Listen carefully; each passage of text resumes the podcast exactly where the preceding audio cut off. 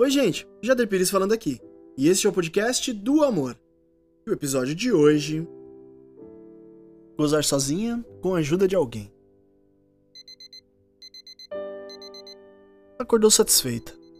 Gozar enrolada no lençol na noite anterior, sozinha antes de dormir.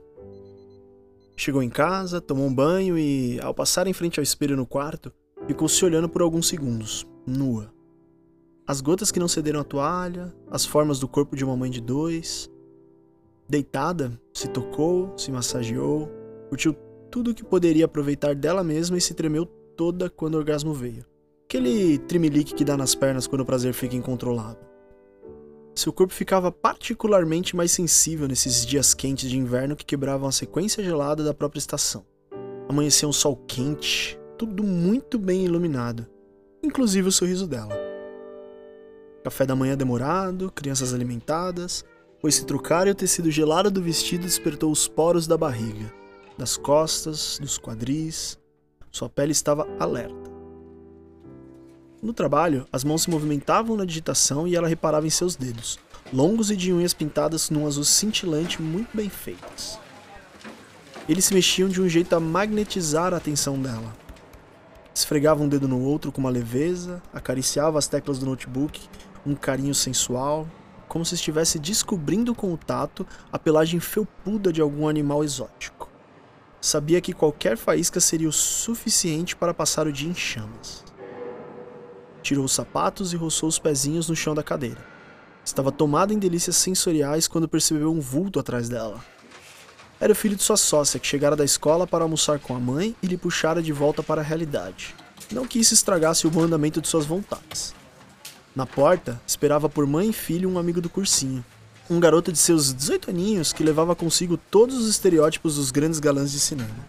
Olhinhos apertados espertos de um verde que lembrava algum tipo de chá, aguado e claro. Um sorriso só de canto de boca, a cara quadrada, troncudo e de mãos grandes, fortes. Ela o escaneou em segundos.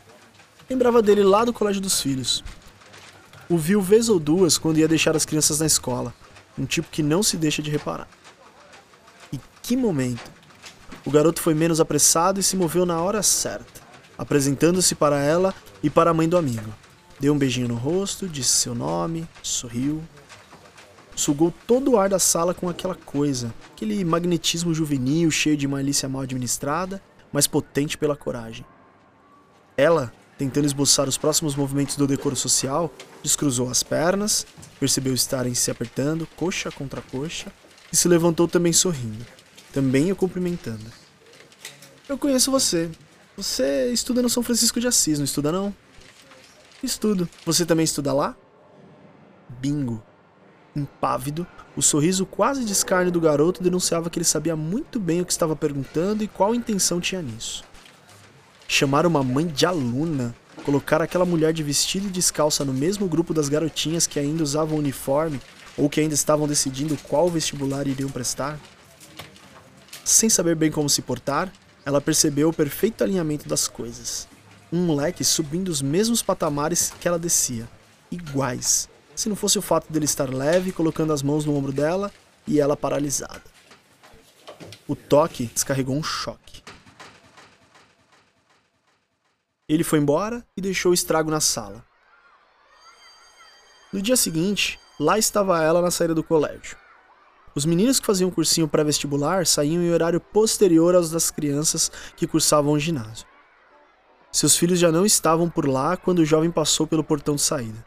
Vestia calças jeans e uma camiseta branca, o típico galã rebelde. Ela acenou para chamar sua atenção e ele atravessou a rua até a janela do carro.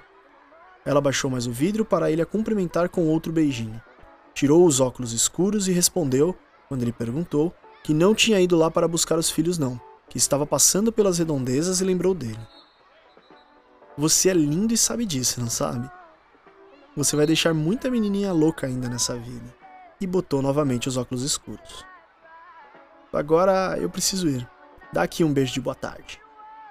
O garoto obedeceu como se estivesse hipnotizado.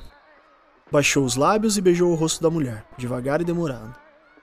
Ela fechou o vidro, deu uma buzinadinha e foi embora. Em casa, ela gozou enrolada no lençol, sozinha. Tomou um banho e foi para a frente do espelho do quarto.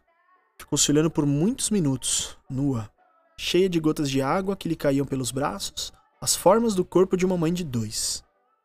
Deitada, se tocou, se massageou, curtiu tudo que poderia aproveitar dela mesma e se tremeu toda quando o orgasmo veio. Aquele tremelique que dá nas pernas quando o prazer fica incontrolável. Não estava pensando em ninguém que não fosse ela mesma, a atração que sentia por si própria naqueles instantes. Tirou uma soneca satisfeita no começo da tarde. O amor, a gente nem precisa dele.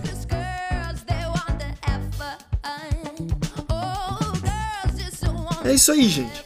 E esse foi o Gozar Sozinha com a Ajuda de Alguém, episódio número 4 do podcast do Amor, primeira temporada. Esse é um projeto de transformar os melhores contos da minha coluna em um novo formato, de texto para podcast. Você encontra este e outros episódios em jaderpires.com.br. Um abraço.